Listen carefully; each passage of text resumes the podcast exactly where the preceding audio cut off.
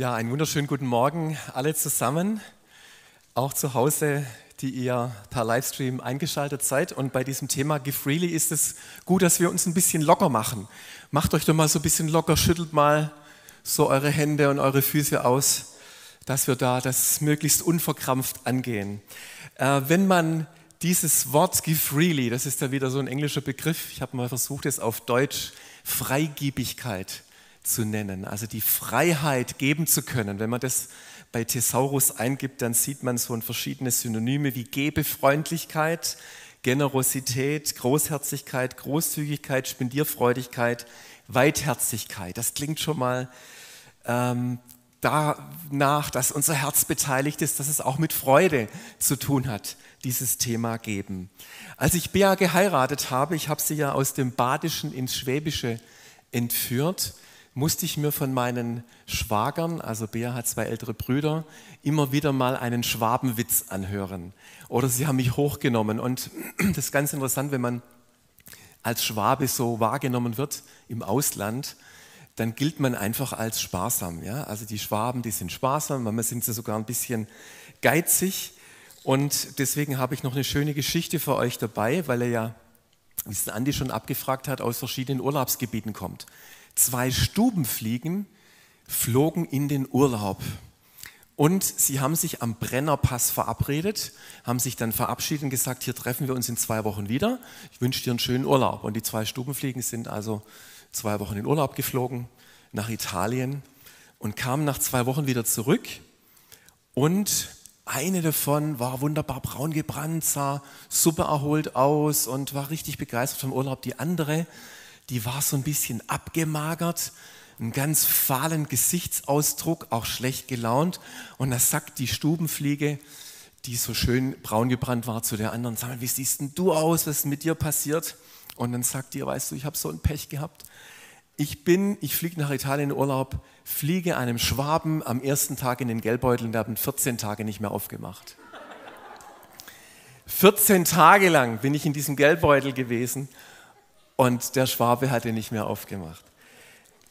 Spaß beiseite. Ich glaube, dass wir Schwaben auch sehr großzügig sein können. Amen? Also, das will ich doch hören.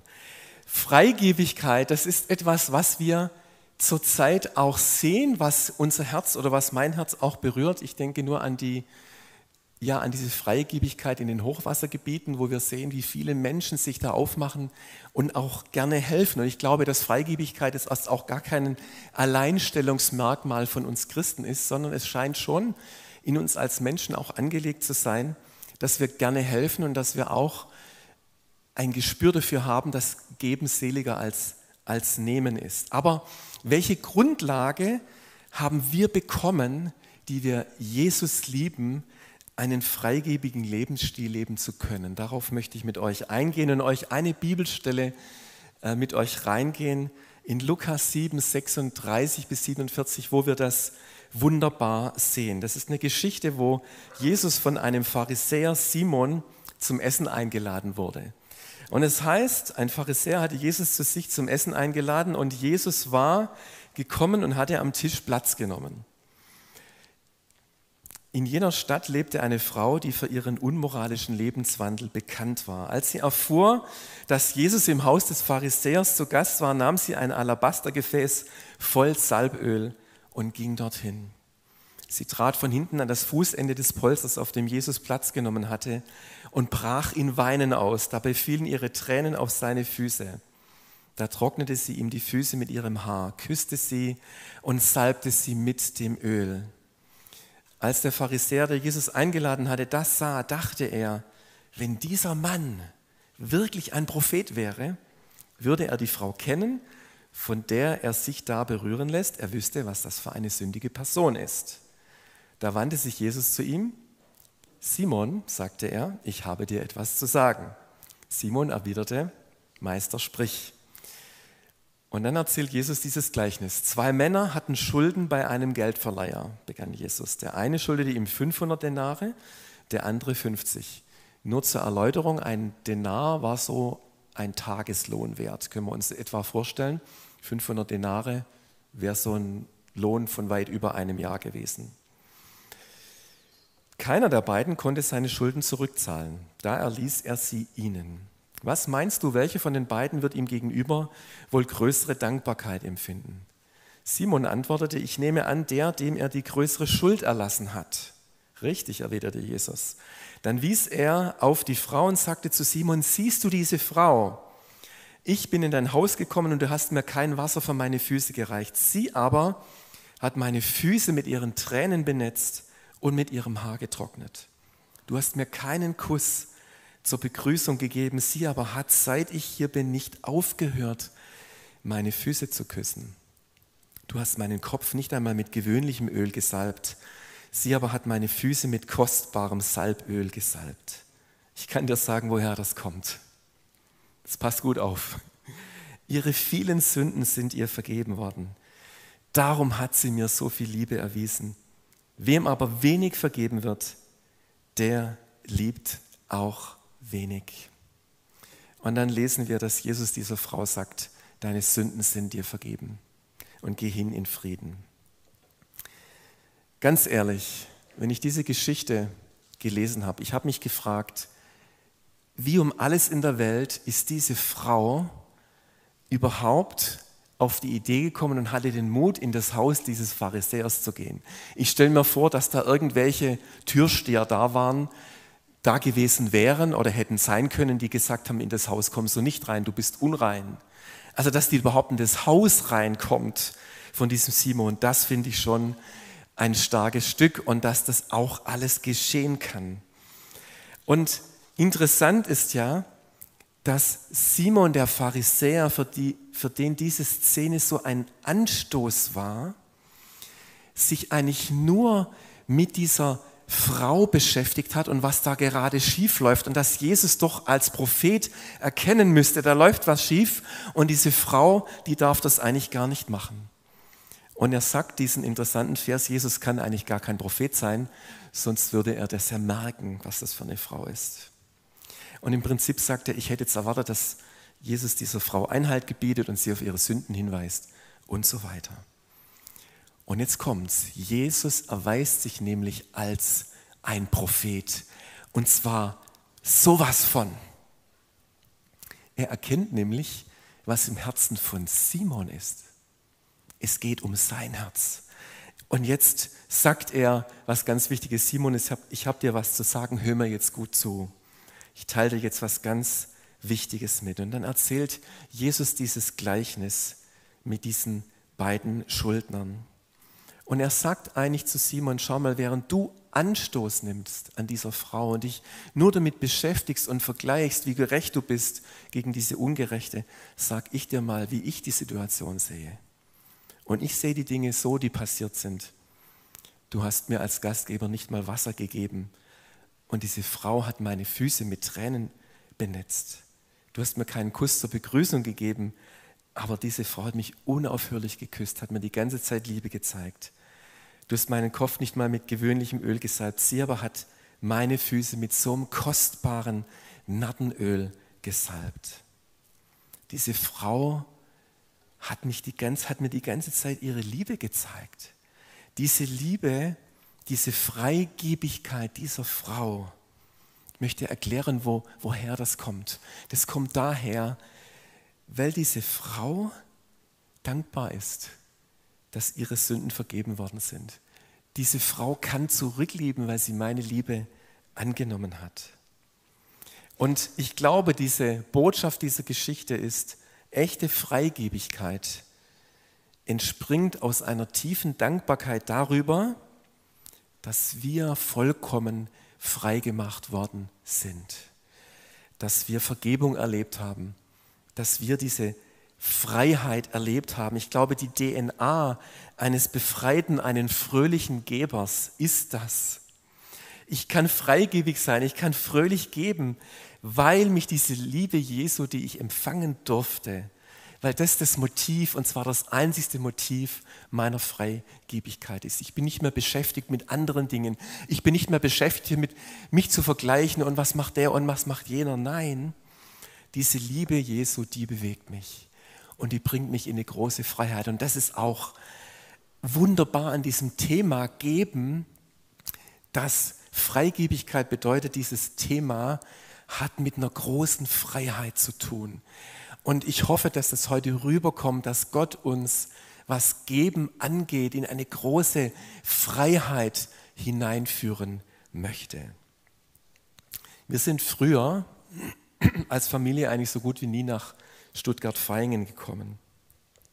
Bis wir eine Anzeige gelesen haben vom Mediamarkt in der Schwabengalerie. Wer heute kommt, das ist in den Torwand schießen, wer heute kommt und was im Mediamarkt einkauft und seinen Kassenzettel hinlegt und beim Torwandschießen ins Tor reintrifft, der bekommt den Betrag, der auf dem Kassenzettel ist, zurück. Also nehmen wir an, du hättest einen Fernseher gekauft für 1250 Euro. Du schießt, das war natürlich nicht ganz einfach, dieses Tor zu treffen. Du schießt da rein, dann kriegst du diese 1250 zurück. Und weil wir gute Schwaben sind, sind wir natürlich dahin gefahren. Ganz klar. Und mein Sohn, der war Fußballer bis zur B-Jugend, der hat einen guten Schuss. Und wir hatten da ein ganz großes Zutrauen und dann haben wir gesagt als gute Schwaben, okay, wir kaufen dort einen Kühlschrank im Mediamarkt. Wir geben jetzt richtig viel Geld aus, weil wir haben ja eine Chance als gute Schwaben, dass wir es wieder rausschießen. Jetzt war das so, wir haben also den Kühlschrank gekauft, den haben wir auch wirklich gebraucht. Das war dann schon ein bisschen größerer Kassenzettel, dann haben wir noch zwei kleinere Sachen gekauft und dann hatten wir sozusagen drei Schuss. Ja? Und jeder Schuss, das war dann zugeordnet zu den Kassenzetteln. Also dieser Kühlschrankschuss, da habe ich so innerlich vorher richtig gebetet. Ja? Jetzt, jetzt gilt es. Es kam aber noch was dazu. Mein Sohn hatte noch einen Freund dabei, der sich beim Fußball an den Bändern verletzt hatte. Und der wollte eigentlich auch gerne schießen, der konnte aber nicht schießen. habe gesagt, Micha, zu meinem Sohn, könntest du, der hat eigentlich auch eine Kleinigkeit gekauft, könntest du für meinen Artikel auch schießen. Also das heißt, es waren vier Schuss. Jetzt seid ihr gespannt, wie das ausgeht, die Geschichte. Gell? Der Kühlschrank und die beiden Artikel von uns waren keine Treffer. Und Micha traf ausgerechnet bei dem Kauf seines Freundes. Und ich stand dann da und dachte, jetzt bin ich aber schon ein bisschen enttäuscht. Kennt ihr das? Kennt ihr das, dass man manchmal dann merkt, wow, was ist denn so im, im eigenen Herzen drin? Gell? Also nicht immer sind wir gleich so spontan freigebig. Das ist jetzt eine harmlose Situation, aber ihr wisst, was ich meine. Dieses Geben, das sollte uns eigentlich Freude machen. Und letztendlich haben wir uns dann auch gefreut, dass wir für ihn diesen Preis rausgeschossen haben. Aber dieser, dieser freudige und dieser fröhliche Geber, damit beschäftigt sich Paulus zwei ganze Kapitel lang in 2. Korinther 8 und 9. Und ich möchte euch drei Dinge heute Abend da mit, heute Morgen da mitgeben aus diesen zwei Kapiteln, wo ich denke, dass sie wichtig sind, dass wir sie wissen zu dieser Freigebigkeit. Das erste ist, Freigebigkeit ist ein Lebensstil, in den Gott uns hineinführen möchte. Ich glaube, dass wir alle da auf dem Weg sind, 2. Korinther 9, Vers 11 heißt es, und ihr werdet in allem reich gemacht zu aller Freigebigkeit oder Aufrichtigkeit im Geben. Die neue Genfer Übersetzung schreibt, er wird euch in jeder Hinsicht so reich beschenken, dass ihr jederzeit großzügig und uneigennützig geben könnt.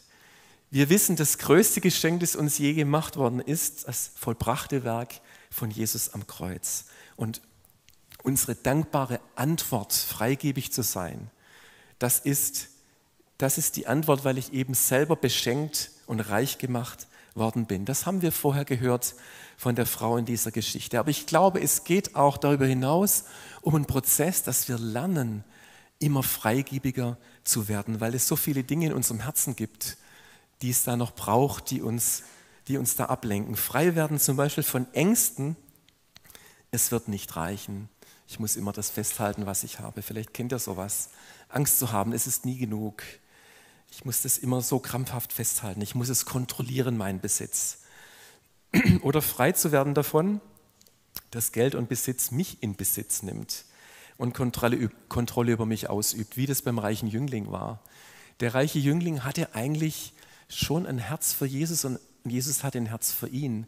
Aber das Problem war, und deswegen ging er auch traurig davon, weil er nicht bereit war, sein Herz, das er an Güter gehängt hatte. Also die Güter haben ihn besessen, dass er das loslassen konnte. Aber es geht auch darum, frei zu werden von vielleicht falschen Motiven, dass ich mir durch das großzügige Geben vielleicht Anerkennung und Liebe erhoffe. Hallo? Machen wir auch öfters mal. Wir geben großzügig, weil wir dann doch wieder eine Gegenleistung erwarten. Und das sind ganz viele Dinge in unserem Herzen, die wir auf dem Weg lernen, dahingehend, Gott ist mit dir und mit mir unterwegs, dich und mich zu einem fröhlichen Geber zu machen. Dass wir wirklich sagen dürfen, unser Motiv ist, ein freigebiger Mensch zu sein, der, der in seinem Herzen das aus Dankbarkeit tun. Ich durfte in den letzten Jahren so wunderbare Erfahrungen von Versorgungs machen, in einer Phase, wo ich krank war, wo ich selber nicht mehr konnte, wo ich das erste Mal in meinem Leben eigentlich richtig erfahren durfte, dass Gott mich versorgt, wenn's, wenn ich selber nicht mehr kann, wenn ich in einer Notlage bin.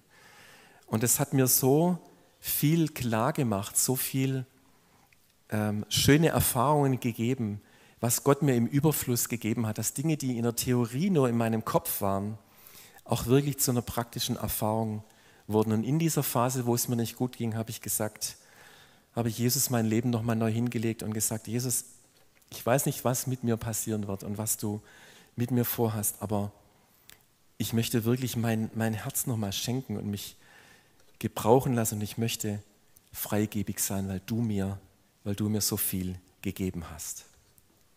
Der zweite Punkt, also der erste war, ein Lebensstil, Freigebigkeit ist, wo Gott uns hineinführen möchte. Der zweite Punkt ist, das finde ich auch einen spannenden Punkt. Ich habe mal so äh, das bezeichnet, Freigebigkeit ist Rechnen und Kalkulieren erlaubt. Freigebigkeit und Großzügigkeit bedeutet nicht Sorglosigkeit im Umgang mit unseren Ressourcen. Wir sind als Verwalter gesetzt über alle Ressourcen, die Gott uns gegeben hat. Und da schauen wir uns jetzt auch einen Abschnitt aus dem 2. Korinther 8, 12 bis 14 an. Und das finde ich interessant, was Paulus da schreibt. Denn eine bereitwillig gegebene Gabe ist Gott willkommen und ihr Wert bemisst sich nach dem, was der Geber besitzt, nicht nach dem, was er nicht besitzt. Kurzer, äh, kurze Erläuterung. Die Witwe, die diese zwei Schärflein in den Opferkasten gelegt hat und das Herz Jesu berührt hat, das passt da dazu. Ja? Sie hat gemäß dessen, was sie hat, gegeben. Und das hat das Herz Jesu berührt. Vers 13. Schließlich soll es nicht dahin kommen, dass ihr anderen aus ihrer Not helft und dadurch selbst in Not geratet. Also ganz interessant. Es geht vielmehr darum, einen Ausgleich zu schaffen. Zum jetzigen Zeitpunkt hilft euer Überfluss ihrem Mangel ab, damit dann ein anderes Mal ihr Überfluss eurem Mangel abhilft und auf diese Weise kommt es zu einem Ausgleich. Ich finde es sehr interessant. Also das heißt, wenn ich das richtig verstehe, sagt Paulus, ihr sollt jetzt nicht alles einfach nur weggeben, ihr dürft schon auch darauf achten, was ihr braucht. Ja?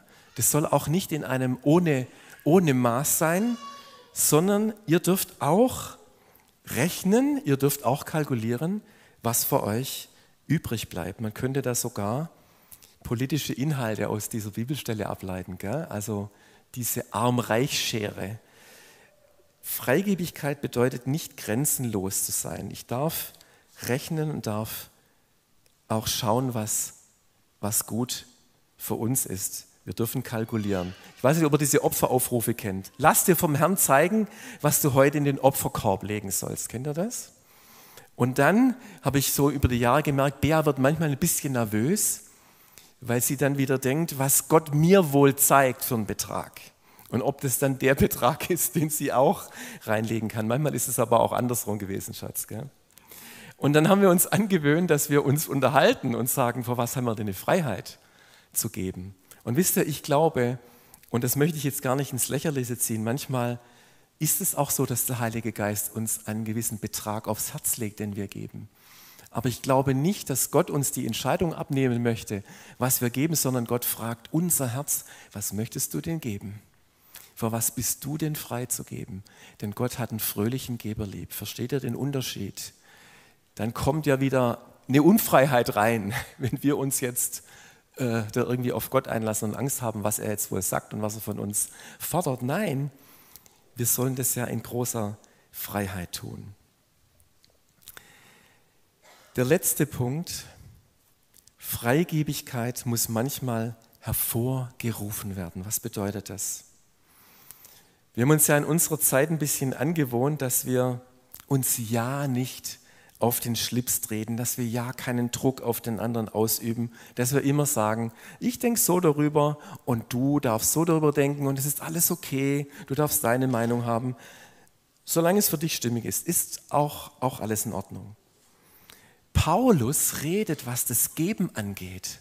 Ich sage euch ganz schön Tacheles. Was bedeutet eigentlich Tacheles? Das ist kein Grieche wie Thales oder Pythagoras übrigens. Tacheles dieses Wort stammt aus dem Jiddischen, aus dem Jüdischen, das bedeutet Ziel oder Zweck. Wer also Tacheles redet, der spricht Klartext und kommt, kommt ohne Umschweife auf den Kern der Sache. Das möchte ich euch noch ein paar Kostproben geben aus 2. Korinther 8, wie Paulus über, über Geld und über Geben spricht. Er bittet die Korinther um eine Geldsammlung für die Gemeinde in Jerusalem. Die haben das offenbar nötig gehabt. Denen ging es wohl nicht so gut. Und dann schreibt er in Vers 7, ihr zeichnet euch ja in jeder Hinsicht aus, durch Glauben, durch Worte, die der Heilige Geist euch eingibt, durch geistliche Erkenntnis, durch hingebungsvollen Einsatz und durch die Liebe, die wir euch vorgelebt und in euch geweckt haben. Genauso, wie ihr geistlich seid, wie ihr Worte der Erkenntnis habt, sollt ihr auch bei diesem Werk der Gnade Gottes sein und euch auszeichnen. Also er sagt, ihr seid so eine richtig tolle geistliche Gemeinde. Ihr lebt eure Gaben. Und jetzt gebt aber auch Gas beim Geben. Das sagt er eigentlich. Er ruft es hervor. Er sagt, ihr könnt auch geistlich sein, indem ihr großzügig seid und großzügig gebt. Er traut sich das einfach so zum Sagen. Hey Leute, gebt mal auch da Gas. Und dann macht er das richtig geschickt. Er hat nämlich ein paar Verse vorher den Korinthern vorgeschwärmt von den Mazedoniern. Die lagen im Norden von Griechenland und guckt mal, die Mazedonier, die haben ganz, ganz, ganz wenig gehabt. Und die waren so großzügig. Nehmt euch mal ein Beispiel an denen. Ich denke, boah, Paulus, der manipuliert da ein bisschen, gell? der macht es ganz schön geschickt. Steht aber im Neuen Testament drin. Und jetzt geht es weiter. Vers 8, ich sage das nicht, um euch einen Befehl zu erteilen. Also er sagt, gell, also kein Druck, kein Druck. Wenn ich euch darauf hinweise, mit welchem Eifer andere sich einsetzen, dann nur, um euch auch Gelegenheit zu geben, die Echtheit eurer Liebe unter Beweis zu stellen. Ich will euch also in dieser Sache lediglich einen Rat geben, und das in eurem eigenen Interesse. Schließlich war im vorigen Jahr nicht nur die Ersten, die Geld zusammenlegten, ihr wart sogar die Ersten, die den Wunsch hatten, sich an der Sammlung zu beteiligen. Und jetzt kommt Vers 11. Bringt dieses Unternehmen nun nach zum Abschluss. Sorgt dafür, dass die Durchführung nicht hinter der ursprünglichen Bereitwilligkeit zurückbleibt. Gebt entsprechend dem, was ihr habt. Es geht hier nicht um ein Herzensproblem, um Habsucht oder Geist. Es geht wahrscheinlich darum, dass Paulus sagt, kriegt jetzt euren Hintern hoch und gebt jetzt auch, was ihr euch vorgenommen habt. Manchmal sind wir vielleicht einfach auch träge da drin und brauchen eine Erinnerung. Gebt entsprechend dem, was ihr habt. Also Paulus, der schiebt da ganz schön rein, was das Thema angeht. Und noch eine Kostprobe aus 1. Korinther 16. Es geht übrigens ums gleiche Thema. Geldsammlung für Jerusalem. Nun noch ein Wort zu der Geldsammlung für die Gläubigen in Jerusalem. Jetzt, jetzt passt mal gut auf. Am ersten Tag jeder Woche, dem Sonntag, jetzt wird es nämlich ganz konkret, soll jeder von euch bei sich zu Hause einen Betrag auf die Seite legen, der seinen Möglichkeiten entspricht. Auf diese Weise kommt nach und nach eine größere Summe zusammen und das Geld muss nicht erst dann gesammelt werden, wenn ich komme. Der Paulus ist richtig geschickt, gell? Der, der ist da ganz offen, der redet über Geld, der redet auch, guckt mal, so könntet ihr das machen und hat voll im Kopf, was kann ich sagen, dass am Schluss möglichst viel dabei rauskommt. Ich finde das entwaffnend. Ja? Ich finde das auch okay und es ist doch spannend, wenn die Bibel uns zeigt, dass man das auch darf, ja? dass man auch so reden darf. Weil es eigentlich darum geht, dass Paulus sagt, hey Leute, wir haben so viel geschenkt gekriegt. Wir haben so viel geschenkt gekriegt, wir können freigebig sein. Und jetzt möchte ich gar keinen Druck ausüben, sondern ich möchte euch dazu anreizen, das auszuschöpfen ja, und das auszureizen, was euch Gott gegeben hat. Ich möchte euch zu eurem Glück verhelfen, zu sehen, was Geben für eine Freude macht und was es freisetzt. Und deswegen schiebe ich da ein bisschen nach, weil ihr manchmal da träge seid. Ich hoffe, das, ja, das kommt so gut rüber. Ja? Und das ist ja so diese Spannung zwischen Druck und jemand zu verhelfen, dass er ein gutes Erlebnis hat zu geben. Weil vielleicht Paulus weiß, wenn wir, wenn wir so Entenklemmer sind, dann erleben wir halt das auch nicht, gell? was es bedeutet, da diesen Segen zu erleben. Zum Schluss möchte ich mit euch noch ein kleines Wortspiel machen. Möchte noch diesen einen Vers, den wir vorher gelesen haben in 2. Korinther 9, Vers 11, den möchte ich mit euch nochmal gemeinsam lesen. Kennt von euch noch jemand von den Älteren die Sendung Dalli Dalli, diese Quizshow? Da kam neulich so eine Jubiläumssendung, ja, da wurde, ich weiß nicht, ob es schon 50 Jahre war. Jedenfalls gab es da verschiedene Spiele, verschiedene Wortspiele. Und ein Wortspiel hieß der lange Satz. Und beim langen Satz, da musste einer immer ein Wort äh, sagen und der andere wiederholte das Wort und er äh, ergänzte dann ein neues Wort und dann kam immer ein Wort dazu. Und ich möchte mit euch jetzt diesen 1. Korinther 9, Vers 11 in Form eines langen Satzes sprechen. Ich beginne und dann dürft ihr, und dann schauen wir mal, ob das richtig gut funktioniert, dürft ihr dann immer das nächste Wort sagen. Also, wir. Wir, und jetzt kommt das zweite. Genau, wenn du einblendest. Wir werden. Wir werden. Jetzt komme ich wieder. Wir werden in.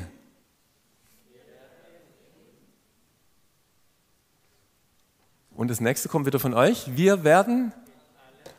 Nochmal. Wir werden in allem. Jetzt komme ich wieder. Wir werden in allem reich. Gemacht. Wir werden in allem reich gemacht zu.